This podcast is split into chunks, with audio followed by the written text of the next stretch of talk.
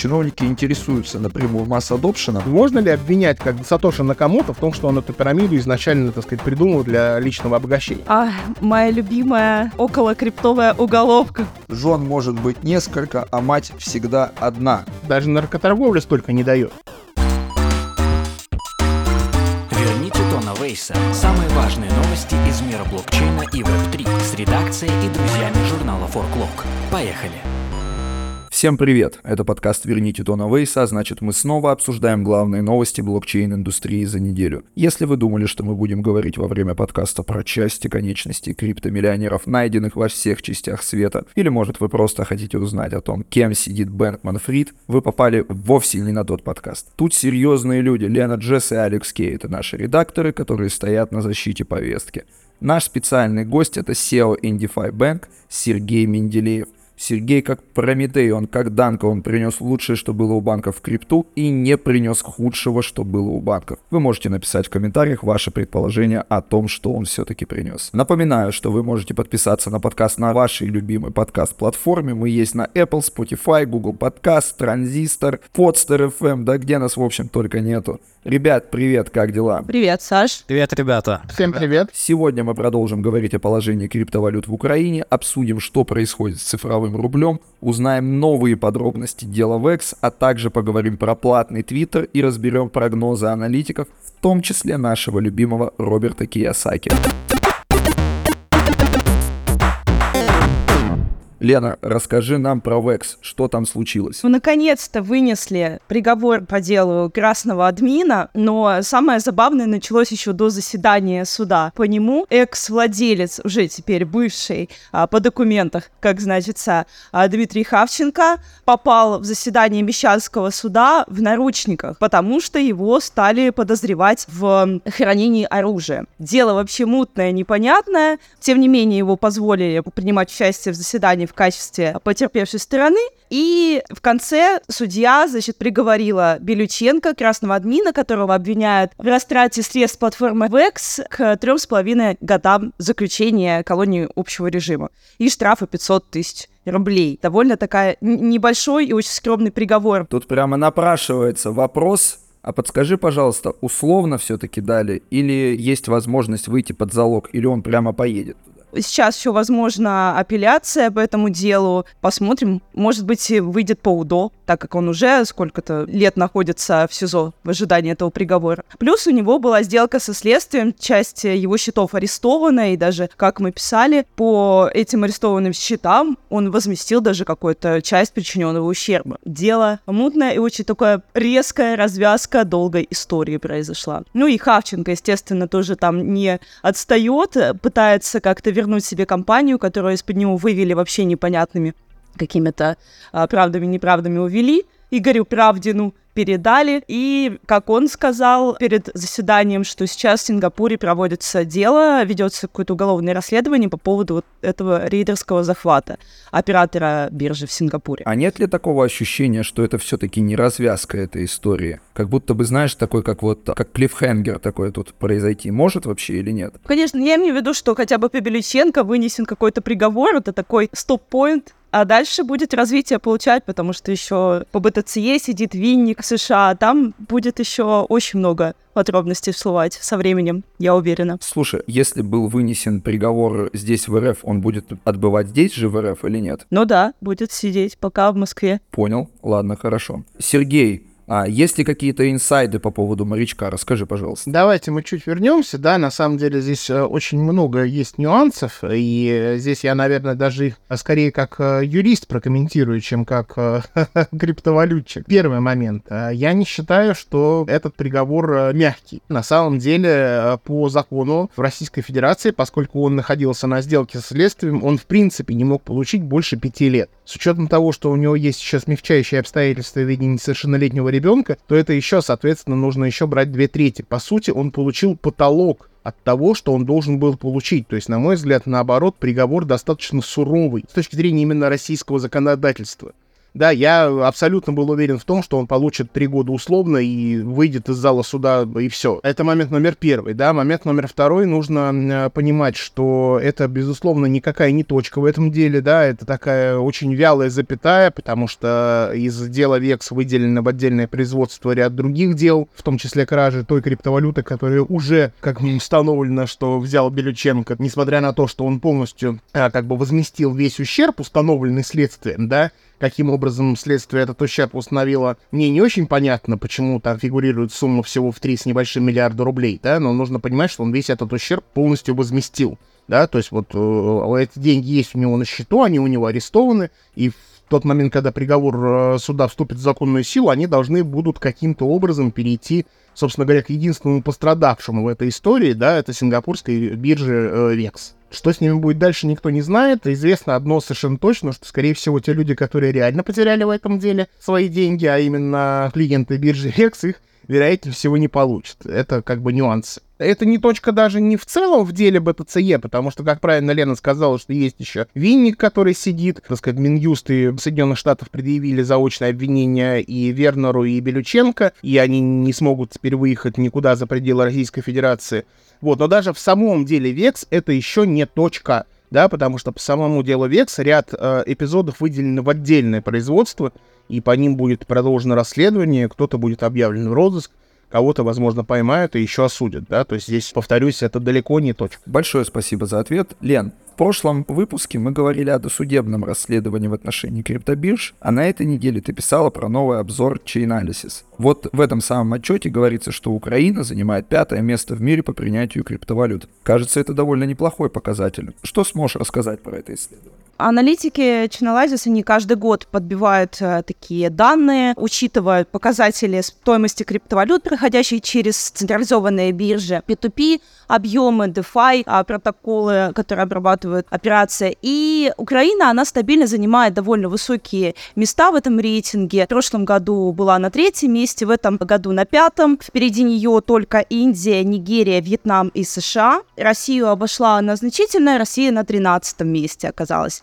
в этом году. Какая причина этого всего? В первую очередь, конечно, война сыграла очень значительную роль, потому что а, люди стали использовать крипту как э, защитный актив целью сохранения своих сбережений, и также повлияло то, что Украина начала принимать очень много пожертвований в криптовалюте. Они составляют, конечно, меньшую часть от фиатных, но, тем не менее, по подсчетам а, Crystal Blockchain с февраля 2022 года по июль 2023 Украина получила 225 миллионов долларов в криптовалюте, которые разошлись на поддержку армии, беженцев и другие гуманитарные инициативы.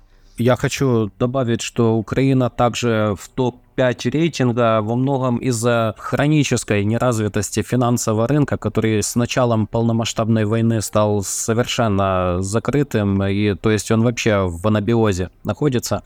Ну и, конечно же, да, высокая инфляция. То есть люди инвестируют в криптовалюту, но не от как бы хорошей жизни, а ввиду отсутствия альтернатив и покупают стейблкоины, да, именно так, чтобы уберечь сбережения от, от обесценивания. Я на самом деле не совсем понимаю, а кто составлял этот рейтинг? Я прям как-то очень осторожно отношусь к рейтингу, в котором, э, например, Россия находится на 13 месте по степени принятия, да, крипты, или все-таки они судят по какому-то обороту, процентном отношении к э, общему населению, или как? Откуда, откуда берется этот рейтинг? Я вот, если честно, в него не верю, потому что 235 миллионов даже, да, за год, или там за полтора года, но это на самом деле такая капля в море, да, так сказать, потому что нужно понимать, что, например, Российская Федерация достаточно большую часть своего э, внешнеторгового оборота перевела в том числе и на там стейблкоины, да, там на крипту или еще каким-то каким образом, да, обеспечивая эти процессы. Сергей, а какие отрасли, если не секрет? Ну, в РФ я имею в виду. В основном малый бизнес, да, потому что, ну, людям как-то нужно, так сказать, устраиваться в изменившуюся э, мировую логистику, да, устраиваться в вопросы, связанные, так сказать, там, с санкционными ограничениями, ними еще как-то, да, и в этом смысле, конечно, крипта является достаточно серьезным подспорьем, прежде всего для мелких импортеров и экспортеров. Соглашусь. Да, от простых физиков, да, которым нужно э, там что-то где-то оплатить, начиная, так сказать, от, э, прости господи, банального домена, да, заканчивая там какими-нибудь подписками, да, или даже там где-нибудь отдыхом каким-нибудь где-то, да, например, куда еще можно, так сказать, подъе- поехать, да, или еще что-то, или там заплатить какие-то там платежи, или какие-то такие вещи, да, заканчивая, так сказать, ну, действительно, там какими-то, так сказать, платежами туда-сюда, обратно как-то вот. Все, все, все это так или иначе, да, то есть это, безусловно, может работать и без скрипты, но скрипто это, в общем, работает вполне неплохо, да, и а, понятно, что этот оборот очень серьезным образом вырос. Он, повторюсь, он абсолютно точно вырос а, на порядки больше, чем цифра в 235 миллионов. Поэтому мне а, очень странно, вот, ну, то есть я бы Россию сейчас в, в рейтинге принятия криптовалют ставил бы, ну, точно совершенно там в первую пятерку, если не в первую тройку. Понятно, что США в этом смысле будет тяжело обогнать, как и Индию, да, но, например, по сравнению с той же Нигерией, я не уверен, что Россия отстает. Как говорится, сколько людей, столько и мнений, а мы обязательно узнаем, откуда была взята эта информация по поводу этого места и еще раз перепроверим действительность написанных нами сведений. В октябре будет полный отчет Chainalysis, где они подробнее расскажут по методологии, но вообще они говорят, что рассчитывают, э, свои расчеты проводят с учетом паритета покупательной способности на душу населения, сравнивая эти показатели. Такая мысль по Украине пришла в голову, что вряд ли Украина в обозримом будущем удержится в топ-5, даже вот в контексте, если говорить рейтинга Chainalysis, потому что у нас э, государство стремится вовсю реализовать именно фискальную функцию, то есть не стимулирование, не, не максимальная свобода для новой отрасли, а именно вот видят, что что-то развивается, надо обязательно обложить налогом, налогами под предлогом, а, как сказал Алексей Жмиринецкий, для максимально благоприятной среды для развития бизнеса. И вот я не пойму, как обложение налогами которые вот стремятся сейчас сделать вовсю наше правительство, как обложение налогами вообще может быть максимально благоприятным для бизнеса и вообще способствовать ему. И второй вопрос напрашивается, если государство облагает налогами, как оно планирует защищать права держателей криптоактивов, что оно дает взамен? Риторический вопрос, скажем так. Я на самом деле здесь соглашусь с Алексом, что Украина навряд ли удержится в пятерке до следующего отчета, как минимум по одной простой причине. Потому что эта сумма в 225 миллионов да, долларов, Лен, верно же ведь? Да, да, да. Но это подсчеты других аналитиков по именно пожертвованию. Важно отметить. А, именно по пожертвованиям. Да, это пожертвования, которые получили с начала войны. Все понял. Но в любом случае эта цифра станет несколько меньше, потому как глава департамента исполнительной службы Минюста Украины Максим Киселев – заявил в киберполицию о краже 647 тысяч долларов в криптовалютах. Лен, как ты видишь, э, некоторые украинские чиновники интересуются напрямую масс-адопшеном. Расскажи про этот кейс, пожалуйста. Интересуются не только лишь все, то, что многие это делают. А у Киселева история странная, кейс очень мутный. Обратился он в киберполицию в мае с заявлением о том, что пропали с его леджер кошелька, а вот указанная сумма 647 тысяч, куда-то они просто disappear полностью. В это время кошелек находился у его супруги, которая с начала войны она эмигрировала в Испанию, где поселилась в их прекрасном особняке стоимостью полтора миллиона евро. А расследователи особо подчеркивают, что живет как бы чиновник не по средствам. В декларации декларации очень много машин и разных земельных участков, квартир в Киеве. Ну окей, э, суть про крипту. Лен, дико извиняюсь, нет ли такого ощущения, что она просто очень удачно скупила новую коллекцию Louis Vuitton, а мужу сказала, что эти деньги пропали, коли Ledger у нее находился? Вот в конце и сделаем выводы. Сам Киселев рассказывает историю таким образом, что с июня по декабрь 22 он все свои средства переводил в крипту, потому что ему как чиновнику было не совсем удобно выводить через все вот эти вот лимиты финансовые деньги своей жене и детям за границу. Он про детей не знаю, в общем, общем, да, жене, да. И здесь познакомился случайно с супружеской парой, неким там Олегом Громовым, его фамилия важна для дальнейшего контекста его супруга, они ему сказали, блин, чувак, ну переведи вот все в крипту, мы тебе поможем и на банане создать аккаунт, и, короче, леджер купим, и настроим, и все будет чики-пуки. И в итоге, да, кошелек какой-то момент пустеет. Сам Киселев утверждает, что у Громова был доступ к сид-фразе этого кошелька, поэтому а, тут непонятно. Но вот расследователи отмечают, что за Киселевым тянется а, странная такая вереница дел, так как он является главой исполнительной службы, что он за крипту помогал выводить, э, переписывать недвижку разную с украинских чиновников, каких-то связанных с Россией. И вот, кстати, часть денег удалось уже отследить, ушли они каким-то россиянам. Что будет дальше, не ясно, но подозреваю, что Киселев и сам мог таким образом под видом того, что крипту якобы похитили, прикрывать свои какие-то темные схемы. Там в новости, кажется, назвали вывод крипты на чужие кошельки с буем системы. Это что такое за сбой системы, что э, крипта внезапно уходит на другие кошельки? Ну, интересно, да. Еще не менее интересный вопрос. Откуда у чиновника особняк стоимостью полтора миллиона долларов в Испании, да еще и средства для поддержания жизнеобеспечения своей семьи в столь трудный час? А потому что он хороший человек, он работал, зарабатывал и копил деньги. Вот так вот все. А как ими распоряжаться, это уже его дело. И давайте мы не будем вот а чужого барана вообще тут делить и смотреть, откуда у него все это некрасиво выходит. Зависть это грех, конечно. Господин Менделеев, а что думаете вы по этому поводу? Скажите, пожалуйста. Да, ну слушайте, проблемы у всех всегда одни и те же, и одинаковые, да, и у чиновников Российской Федерации тоже, так сказать, часто э, находят, и бывают тоже такие истории, да, и пропадают деньги. На самом деле на Западе очень много таких историй. Вот недавно там писали про какую-то яхту, на которой э, плыл какой-то криптомиллионер, и, значит, и начал тонуть, его спасли, а как бы Ledger, который у него с собой был, внезапно не спас спасли. Но я последнее, что я поверю, это то, что человек Ledger был в единственном экземпляре, да, и нигде не был сохранен его бэкап, нигде не был сохранен его seed-фраза. То есть, ну, в общем, эта вся история, она... Все вообще эти истории про продажу, пропажу крипты, они Э, по большей части звучат очень мутно, да, и поскольку 99% людей вообще не понимают, о чем идет речь, то, ну, то есть они направлены на то, чтобы где-то кого-то как-то там обмануть, запутать, да, и скрыть, собственно говоря, ну, некую истинную причину того, что вокруг происходит. Вот, это мое мнение, в них всегда нужно очень внимательно разбираться, смотреть, что, чего, куда, куда ушло, кто на какой кошелек когда зашел, да, если у тебя вдруг внезапно ты своим седом раскидываешься, и его знают там куча людей еще, ну, тогда это вообще не твои деньги, да, это нужно четко понимать для себя, и никакой леджер тебя не спасет. Неправильно, на мой взгляд, поступил. А, надо было не жене, надо было матери отдавать. Мать в любом случае никогда не предаст.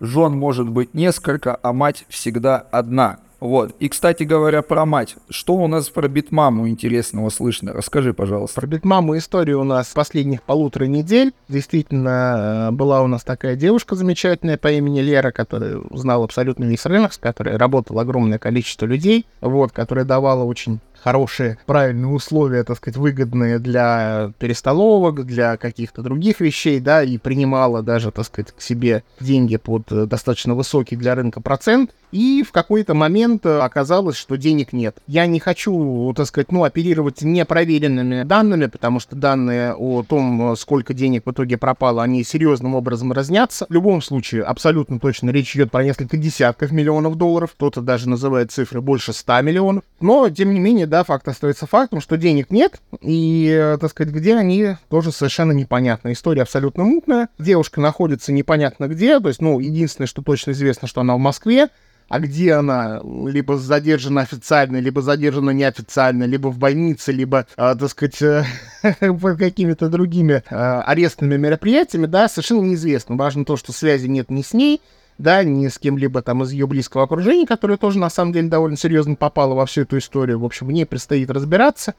Вот, э, ну и формируется сейчас пул пострадавших от всей этой истории, да, но я могу сказать абсолютно точно, да, что эта история, она э, гораздо сложнее, чем просто вот некий там индивидуальный скам одной известной мадам. История имеет двойное, тройное дно, да, и люди, которые сейчас близко к этой теме стоят, они, в общем, это понимают, и, в общем, там нужно будет еще достаточно долго проводить расследование того, а куда, собственно говоря, э, делись деньги, да, и не исключено исключено, что как такового там прям совсем злого умысла не было, да, что это просто кривые руки и неумение пользоваться калькулятором, банально. Какой-то очень похоже на P2P пирамидос. Я вот когда разбирал эту ситуацию, мне показалось, что ну как будто бы все очевидно. Есть нюанс, что в P2P пирамидосе, когда ты его организовываешь, ты изначально предполагаешь некое злодейство. Преступный умысел, так сказать. Да, да, ну а представь себе ситуацию. Например, ты придумал некую схему, которая, по твоему мнению, приносит тебе, например, 2% с круга, да? Вот, а у тебя у самого денег недостаточно, а 2% все-таки хочется зарабатывать, и ты начинаешь потихонечку у всех собирать деньги, обещая им, например, там 1% в день. Да, ну ты же можешь 1% в день платить, если ты сам зарабатываешь 2. Да, по большому счету, да. Особенно если у меня большие глаза и красивые губы, и хорошие шелковистые волосы. Тебя и тебя все знают, да? И ты собираешь, собираешь, собираешь, и понятно совершенно, что тебе люди начинают нести деньги, потому что 1% в день — это, ну, совершенно колоссальная цифра в долларе, да? Даже наркоторговля столько не дает. Вот, вообще ни один, ни один вменяемый бизнес столько не дает. В итоге ты собираешь, ну, допустим, 100 миллионов долларов, да? А нужно понимать, что что такое собрать 100 миллионов долларов? Это значит, что ты только 1 миллион в день отдаешь в качестве процента. Если ты зарабатываешь сама при этом 2, проблем в принципе нет никаких. Но если ты ошибся, и твоя схема на самом деле не приносит тебе 2% в день, а в лучшем случае работает в ноль, а то и в минус, то через пару месяцев выяснится, что, ну, собственно говоря, денег нет. И кому идти в этом случае, да, с претензиями? Понятно, что все сначала приходят к тебе, но ты показываешь все свои кошельки, да, ты показываешь все свои транзакции, говоришь, ребят, я не знаю, как так получилось, но вот денег нет. Как обычно в пирамиде бывает. Есть некие организаторы, да, которые снимают сливки, получают основные деньги, уходят в закат, как это было со всеми другими пирамидами, там, с Финик еще с кем-то, да, и так далее. Вот, никто же в пирамидах не предъявляет претензии тем, кто, например, из пирамиды вышел раньше, да, никто же Финика не приходит в голову там искать тех, кто, например, вложил свои деньги, например, там летом 2020 года, а вышел весной 2021 года, до скам, которые заработали x2 на свои вложения. То есть есть, есть люди, да, и э, я их лично знаю, которые в Финика вкладывали там по 100 тысяч долларов и обратно забирали 200. К ним же никто претензий не предъявляет, да, верните наши деньги, хотя они тоже формально являются бенефициарами пирамиды. У меня теща Сергей так промутилась, кстати. Я очень сильно был удивлен этому. Тетеньке 53 года было, она никуда не пошла. Ты прав. Понимаешь, да, к ней же никто не приходит, да, так сказать, и не говорит, верните там все, все проценты, которые вы на этом скаме заработали. Приходит же только к организаторам. А здесь такая, да, можно ли назвать это пирамидой? Конечно, можно. По сути, это и была пирамида, только нюанс заключается в том, что нету организатора. То есть организатор есть, но у него не было э, преступного умысла. Вот я э, что хочу, как бы, да, сказать, ну, подчеркнуть, на мой взгляд. То есть деньги так вот они разошлись. Да, просто кто-то получил с, с, плюсом, а кто-то получил с минусом. Ну, так бывает. Собственно говоря, вся крипта, она построена примерно по тому же принципу, да. Давайте представим сейчас на секундочку, что у нас биткоин, например, в результате там чего-то, не знаю чего, да, возьмет и рухнет там до нуля, да, например. Все скажут, вот биткоин был некой пирамидой, но можно ли обвинять как Сатоши Накамото в том, что он эту пирамиду изначально, так сказать, придумал для личного обогащения? Ну нет, конечно. Но кто-то вышел из этой истории с плюсом, а кто-то выйдет из этой истории с минусом. Вот и вся недолга. Я думаю, что именно по, по этой самой причине он свою личность и скрывает на самом деле. Думаю, что Сатоши Накамото благодарна огромное количество людей в этом мире, огромное количество количество. Потому что так или иначе, но крипта поменяла их жизни. Например, вот, э, на мой взгляд, он очень сильно поменял э, жизнь для майнеров, э, по крайней мере, из России. Для них сейчас, кстати говоря, вводят новые тарифы, и активно мы шевелимся, ползем, скачем в сторону цифрового рубля. Расскажите, ребят, что сейчас известно про это? Я-то прочитал, конечно, но вот слушателям, я думаю, будет интересно в таком формате это услышать. Минэнерго предлагает увеличить в нескольких регионах, где очень много дата-центров майнинговых находится, в частности Иркутск, Забайкалье и Бурятия, тариф от 2 до 5 раз. Сейчас там составляют промышленные около 4 рублей, а поэтому, да, будет 20. И цель министерства, чтобы вывести из этих регионов майнеров и переориентировать их на регионы, где есть пока что избыток энергомощностей, в отличие от названных выше регионов. Но владельцы ферм, конечно, считают, что это все приведет к убыткам для них и дискриминирует легальных потребителей. Поэтому, да, инициатива спорная. Сергей, сейчас э, цифровой рубль тестят в 13 банках, продают за них страховки, перечисляют в благотворительные фонды. А вообще, нужен этот актив РФ и с какой целью его так активно стали продвигать? У меня особый взгляд на цифровой рубль, да, я не то чтобы являюсь там критиком цифрового рубля, нет, я скорее э, к нему абсолютно равнодушен, да, потому что я прекрасно понимаю, что в своей основе цифровой рубль, по большому счету, ничем не отличается от обычных безналичного рубля, да, вот, вот просто ничем. Э, кроме э, той лишь особенности, что для того, чтобы э, цифровой рубль ходил между пользователями, да, для этого не нужны, по большому счету, коммерческие банки.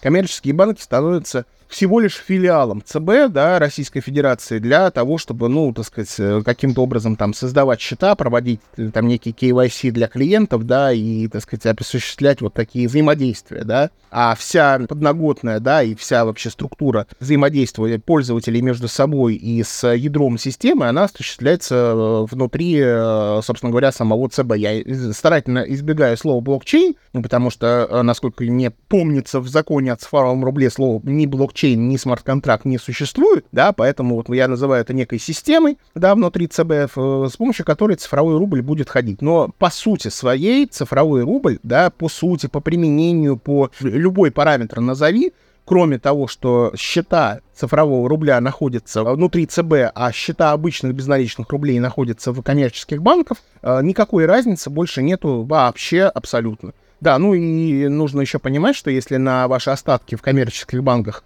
все-таки какие-то проценты, как правило, начисляются, то на цифровые рубли никакие проценты начисляться не будут. Но зато это как бы мега надежно, потому что ЦБ разориться не может, а коммерческий банк, даже самый крупный, теоретически разориться может, и вы можете остаться без своих средств. Все, разницы больше нет никакой, поэтому я не совсем понимаю, вот этого рвения криптоэнтузиастов, да, и вообще криптотусовки обсуждать э, цифровой рубль. Цифровой рубль к крипте не имеет отношения, ну, примерно никакого. И тем более не имеет отношения там ни к лайнингу, ни к чему бы то ни было другому, да. То есть вот, ну, нужно это просто очень четко понимать и вообще забыть э, эту тему для обсуждения. Я не вижу смысла ее просто даже вот поднимать в каких-то разговорах. Есть мнение, что технология якобы используется не во благо в этом все дело. То есть э, есть аргументация, что, мол, CBDC есть цифровой ад и он приведет к цифровому концлагерю. Слушайте, ну мы и так находимся в... Ну мы живем в 21 веке, да? Все наши движения там в крупных городах фиксируются на камеры. Все наши лица давно записаны в базу распознавания. Либо мы это либо принимаем, либо нужно отращивать бороду, уходить в лес и жить в землянке, да, отказавшись от сотового телефона, интернета и всего остального, да, и, пожалуйста, тогда ты выпадешь из системы цифрового концлагеря, и все у тебя будет хорошо.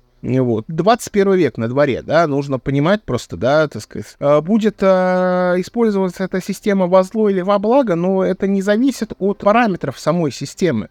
Это зависит от того, кто, собственно говоря, сидит за пультом, да, и это зависит от общественного контроля над теми людьми, которые сидят за пультом.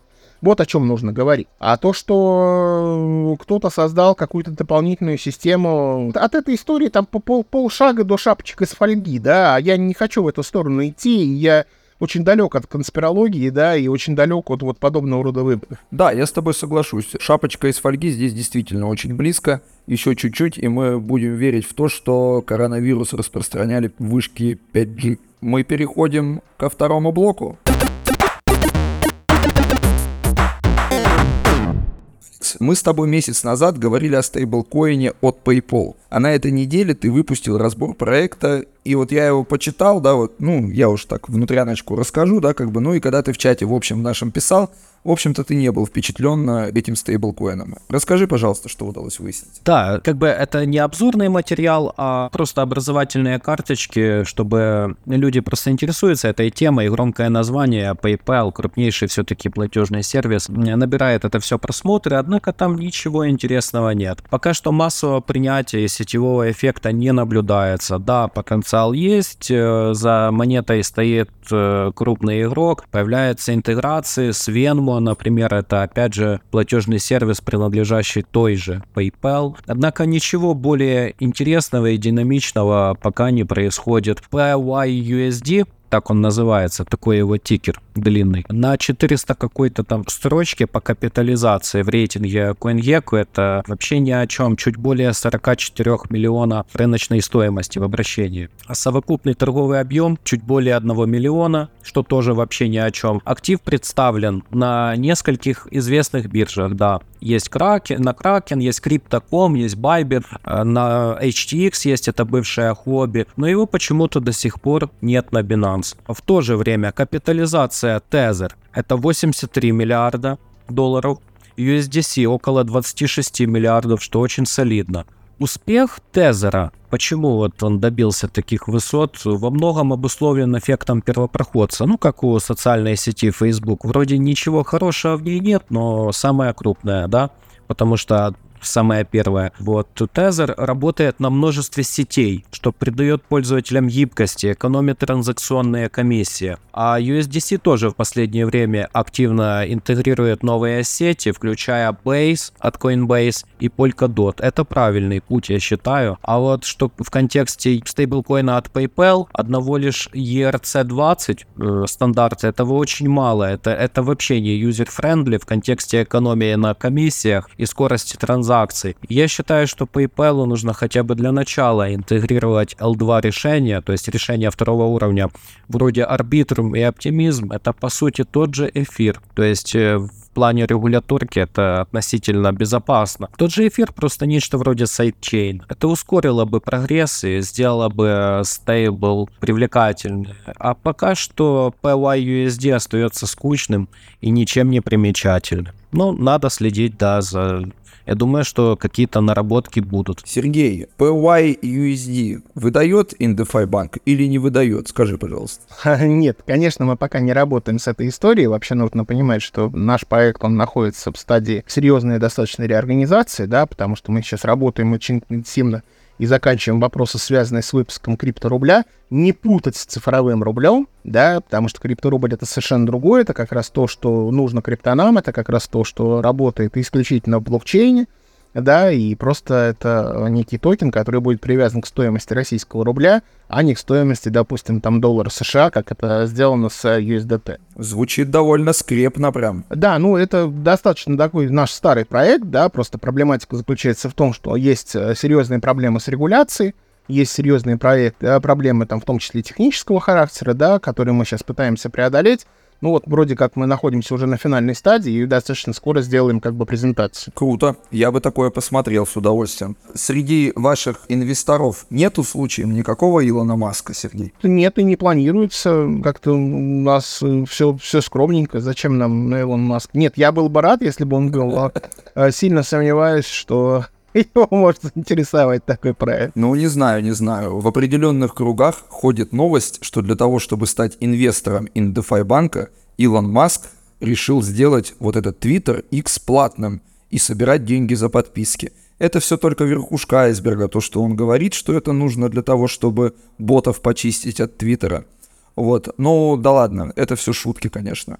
Алекс, а, расскажи, пожалуйста, а, по поводу икса вот этого самого – как можно будет оплачивать эту подписку. И самое главное, вот у меня завалялись на кошельке несколько докикоинов, вот можно ли будет и платить ими это? Если, не дай бог, Твиттер, буду говорить Твиттер, как-то X не очень привычно станет платным, то я более чем уверен, что в таком случае некогда годной соцсетью, обителью криптонов, никто не будет пользоваться.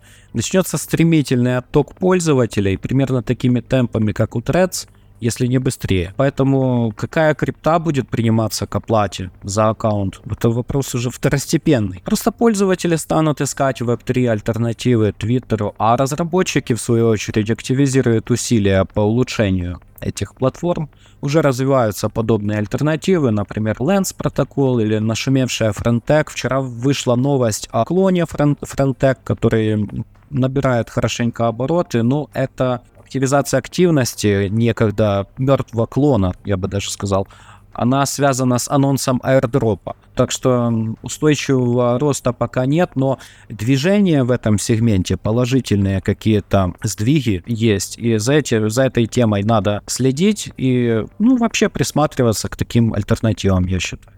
А почему ты считаешь, что отток будет?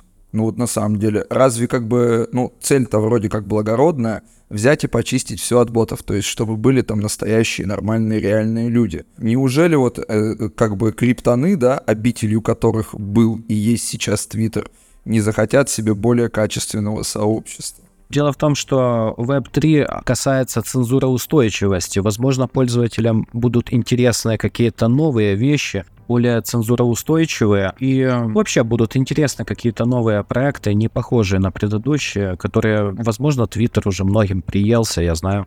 Возможно, какие-то будут интересные фишки у новых проектов. Я уверен, что рациональный потребитель, рациональный пользователь, он э, стремится максимизировать полезность, э, максимально уменьшив свои как бы расходы, свои издержки. И, соответственно, зачем пользователям нести какие-то издержки, если есть те же самые альтернативы, возможно, и без ботов тоже, которые цензуроустойчивые, которые какие-то более, возможно, привлекательные, и где ему, им еще могут что-нибудь насыпать еще и сверху за их активность. Ну, я бы сказал так, любые попытки сделать э, какой-либо сервис, который до этого был бесплатным, сделать его платным без существенных улучшений для тех, кто начнет платить деньги, либо да, введение каких-то дополнительных плюшек, да, ну, это все приводит э, в итоге просто к тому, что сервис перестает существовать. Таких примеров там было огромное количество, да, и ну, если Твиттер решил пойти по этому пути, ну, в принципе, Илон Маск, э, это его право, это его компания теперь, он за нее заплатил какие-то там миллиарды долларов, он может делать с ней все, что хочет, да, хоть, хоть вообще закрыть ее и выбросить. Таков капитализм, да, что называется.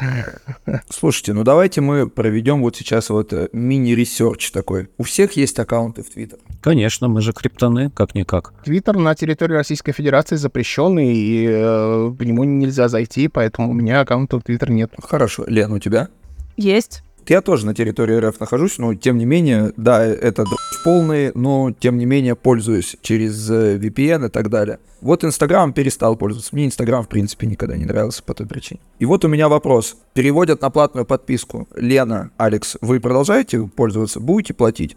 Сатошики какие-то или нет? Ну вот сложный вопрос. Если там э, останется активность, и я пользуюсь в работе, очень много у меня подписок есть там на аналитические разные штуки, аналитические сервисы и там крупные компании. На Михаэля Ван де Поппе, например, да, вот я, я слышал, ты подписан. Конечно, у меня там колокольчик, это самое всегда поставлено, я каждый вечер, да, перед сном даже в основном читаю. Его инсайты интересные, особенно если какое-то интересное движение, он всегда прогнозирует э, интересные уровни, цели. А детям на ночь твиты Михаэля Ван де Попа читаешь или нет? Ну, я считаю, им еще рано. И, может быть, они вообще склонны считать, что теханализ не работает. Это точно, это точно. Так все-таки смотри, останешься или нет? Будешь ли платить деньги? Вот вопрос. На первых порах, возможно, и останусь, но буду присматриваться к альтернативам. Однозначно буду параллельно открывать аккаунты, постепенно интегрироваться на новые рельсы, Web3 рельсы. Ну, это логично. На самом деле, да, и без внедрения платной подписки на Twitter, я уверен, что ты и без этого бы точно так же поступал. Лена, что насчет тебя? Да, Саша все правильно сказал. Мне тоже, в принципе, Twitter использую чисто с профессиональной точки зрения для поиска новостей. Поэтому лично мне, как пользователю для своих каких-то твитов, он мне не нужен был. Для работы, если там останется основная часть криптонов, э, то и я останусь. Через год Трамп победит на выборах президента США, и я не помню, как его соцсеть называется, но уверен, что она после этого разовьется, да, и как бы все в нее перейдем. Любопытно. Даже при условии геополитической ситуации мы все равно все перейдем туда. Ну, конечно, Трамп же обещал э, нас всех помирить, э, и, так сказать, и после этого заживем, все разбанится, и, и все будет хорошо. Эх, хорошо бы они бы там сами на самом деле помирились. Мы-то как бы никто друг с другом не ругался. Ну да ладно. А, давайте попробуем провести беседу за бычий рынок. У нас очень много разных новостей, связанных с общим состоянием рынка, и есть робкие обнадеживающие голоса, доносящиеся из СЕК. А Хестер Пирс намекнула на изменение криптополитики СЕК. биткоин укрепился. Алекс, расскажи, пожалуйста, про это. И про Киосаки не забудь еще рассказать про то, что он повторил свой прогноз про неизбежный крах мировой экономики. Да, Хестер Пирсона, конечно, хорошая женщина, довольно приятная. Она часто э, говорит такие обнадеживающие вещи. Часто в контексте теста Хауи она там отстаивает разные криптовалюты, в том числе отбивает, э, значит, эфир от нападок регуляторов злостных и э, там разъясняет в контексте теста Хауи, что оно не всегда канает этот тест в отношении различной крипты, в том числе эфира. Но пока что ситуация не вселяет оптимизм. Генслер, он уж очень подпортил бизнес-климат. А сейчас SEC ведет тяжбы по гражданским искам против компаний Coinbase, Binance, Ripple до сих пор тянется. Как бы там есть некоторая промежуточная победа, но еще не все закончилась. В SEC недавно сообщили, что изучают ряд других централизованных бирж и DeFi протоколов. Это буквально на днях вышла новость, то есть еще и DeFi они пытаются заняться, но радует то, что они э, погрязли, я так понял, в этой бумажной волоките, что они по уши загружены, и этот процесс происходит медленно. Ну, пока Генслер у руля, ожидание потепления, это, считаю, самообманы. Дай бог, чтобы они не выбрались из этого бюрократического болота до выборов в Америке. А что там насчет Киосаки? Да, да, да, то наш любимец. Э, Киосаки, он, как всегда, вангует крах всего и вся мировой экономики, пузыря, основанного на долларе и все такое. Ну, мне кажется, он больше стимулирует интерес к своей персоне. Ну, он любит это дело. Но в целом его мысли касательно ходла, ограниченных предложений активов, ну, таких как золото, таких как серебро, таких как биткоин, безусловно, есть рациональное зерно. Потому потому что цена таких инструментов, она будет непременно увеличиваться при растущем спросе. Золото, оно всегда считается защитным активом. Если будет какое-то потрясение, то цена золота вырастет. Если будут фон, э, падать фондовые рынки, цена золота вырастет. Биткоин, он тоже ограничен предложением, и вполне возможно, он также пойдет вслед за золотом, а возможно и гораздо более высокими темпами роста отличится. Я бы, наверное, вот сейчас Лену бы хотел услышать. Мне кажется, что Лена очень классно сможет прокомментировать эту новость. Готовая? Нет. И правильно, к такому не подготовишься. Мужчина подстрелил жену в ходе спора о биткоин-инвестициях. Лен, вот есть такое ощущение, что есть тебе что рассказать по этому поводу. А, моя любимая околокриптовая уголовка.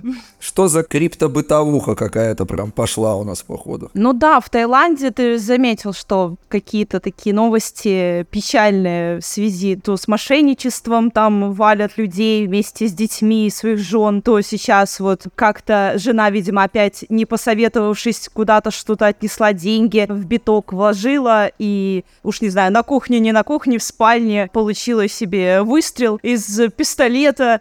Мужик забаррикадировался в доме, но там еще жесткая ситуация.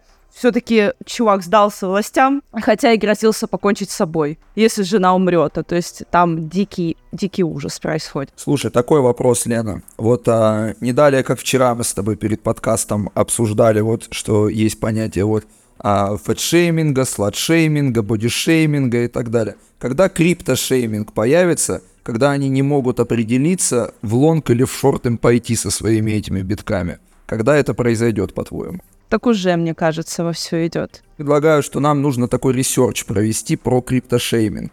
То есть, когда в одной и той же семье есть разные позиции, кто в этой ситуации во всей прав. Забегая вперед, могу сказать, что тот, кто этот депозит размещал, тот им и владеть и должен. Алекс, что еще интересного произошло на этой неделе? Опубликовали карточки мы, которые периодически ну, нужно перечитывать. Это о дорожной карте эфира, что предстоит. Но поскольку многим интерес, более интересно, когда же начнется бычий рынок, то вот интересная была новость, что аналитики зафиксировали признаки возобновления бычьего тренда. Аналитики, по-моему, Bitfinex, если я не ошибаюсь, они отметили, что долгосрочные держатели накапливают монеты, которые они продали весной краткосрочным инвесторам, и вот то, что холдеры накапливают большие запасы монет, это сулит позитивные перспективы в дальнейшем. Но я считаю, что это оптимистично, потому что в периоды уныния из затяжной рецессии рынка монеты обычно так и перетекают к более умным и сильным инвесторам, ориентированным на долгосрок. А по оценкам Глазноды, уважаемой конторы аналитической, у таких инвесторов умных, это не только киты, это, в общем, такие ориентированные на долгосрок инвесторы, более 70% от совокупного предложения биткоина. Это значит, что вряд ли уже будут глубокие просадки, капитуляции. Если будут капитуляции, то краткосрочные, там может быть там до 22, до, до, до 20, ниже вряд ли. И вот-вот, я считаю, начнется оживление рынка с новой предхалвинговой фазой роста. А ралли ускорится после халвинга который состоится в апреле-мае. Не стоит забывать, что рынки цикличные, исторические ценовые данные и анчейн метрики тому э, подтверждение. Если открыть э, недельный график, то можно увидеть, что с начала года мы видим, вот мы думаем, ну когда же начнется рост? Рост уже происходит. Это видно по повышающимся максимумам локальным и повышающимся минимумам. То есть каждый последующий минимум и максимум выше предыдущего. И я вижу сейчас эту последовательность последовательность. У меня сейчас открыт этот недельный график. И кто не верит, посмотрите, пожалуйста, с начала года. Откройте недельку, и все как бы идет э, по плану. Просто в обозримом будущем, по некоторым прогнозам, это Pantera Capital, это вышеупомянутый CryptoMichael, ближе к концу года будет рост более ощутимы. Так что я настроен оптимистично. Такое уже бывало. Два месяца, два месяца Алекс стоит у нас на оптимистичных прогнозах и видит бог, недельный таймфрейм это все подтверждает. А Сергей, обойдемся, конечно же, без прогнозов, но как у тебя настроение вообще? Видишь ли ты этот самый бычий рынок и волнует ли тебя вообще, в принципе, эта ситуация? Сказать честно, не очень волнует, да, но когда меня спрашивают, будет ли биткоин стоить 100 тысяч долларов, я всегда отвечаю, да, безусловно, будет.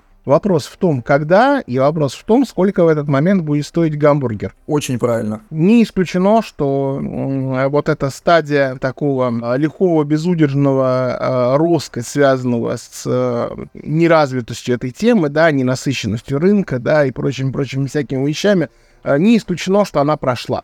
Вот дай бог, если нет, да, но кто-то кто на этом серьезно заработает, э, отлично, я только рад буду за людей. Да, сейчас э, там какой-нибудь биткоин ETF, э, так сказать, сек наконец одобрит, во что я лично не верю, да, и неоднократно об этом высказывался, и даже, так сказать, ну, доказывал свою точку зрения. Да, ну, допустим, я ошибаюсь, да, и будет оформлено, и пожалуйста, какая-нибудь ликвидность там с фондового рынка куда-нибудь биток пересечет, будет очень весело. Там все может подскочить и, и гораздо серьезнее, да, чем до 100 тысяч. А может быть, все наоборот будет. Может быть, сейчас опять, так сказать, начнется в итоге там мировой финансовый кризис. А нужно понимать, что биткоин э, в последние, по крайней мере, кризисы показывал себя далеко не как защитный актив, а наоборот, как высокорисковый актив, который в, первую очередь начинали сливать. Да, давайте вспомним с вами февраль-март 2020 года, когда началась пандемия, и когда стало понятно, что, ну, как бы рынку кресты, да, биток э, мгновенно пролился ниже 4000 долларов за монету мгновенно. Да, но после этой капитуляции, когда он пролился до 3000 кратковременно, э, начался очень хороший рост. А, ну, конечно, если сейчас еще несколько триллионов долларов напечатать, то он и сейчас будет, и все вырастет. Только что тогда будет с инфляцией? Я так возвращаюсь к вопросу о том, что будет ли биткоин стоить 100 тысяч долларов. Будет. Но устроит ли вас э, стоимость биткоина в 100 тысяч долларов, если гамбургер в Макдональдсе будет стоить 100 долларов? Я полагаю, что если сократить здесь обе части этого уравнения, мы получим один прекрасный вывод. Биткоин будет. А это самое главное во всей этой ситуации. Биткоин уже крепко и надежно вместе с нами, никуда он не денется – никто ваши биткоины не украдет, как они у вас были, так они у вас и будут. На этом я полагаю, что наш а, подкаст можно окончить. Мы обсудили положение криптовалют в Украине, а, цифровой рубль, узнали подробности дела Векс и э, так и не разобрались, к сожалению, куда же пойдут деньги с подписок пользователей э, Илона Маска в его X. А, ребята, всем пока, желаю удачи вам, до встречи на следующей неделе. Спасибо, пока. Хороших выходных, пока. Всем пока, оставайтесь с нами.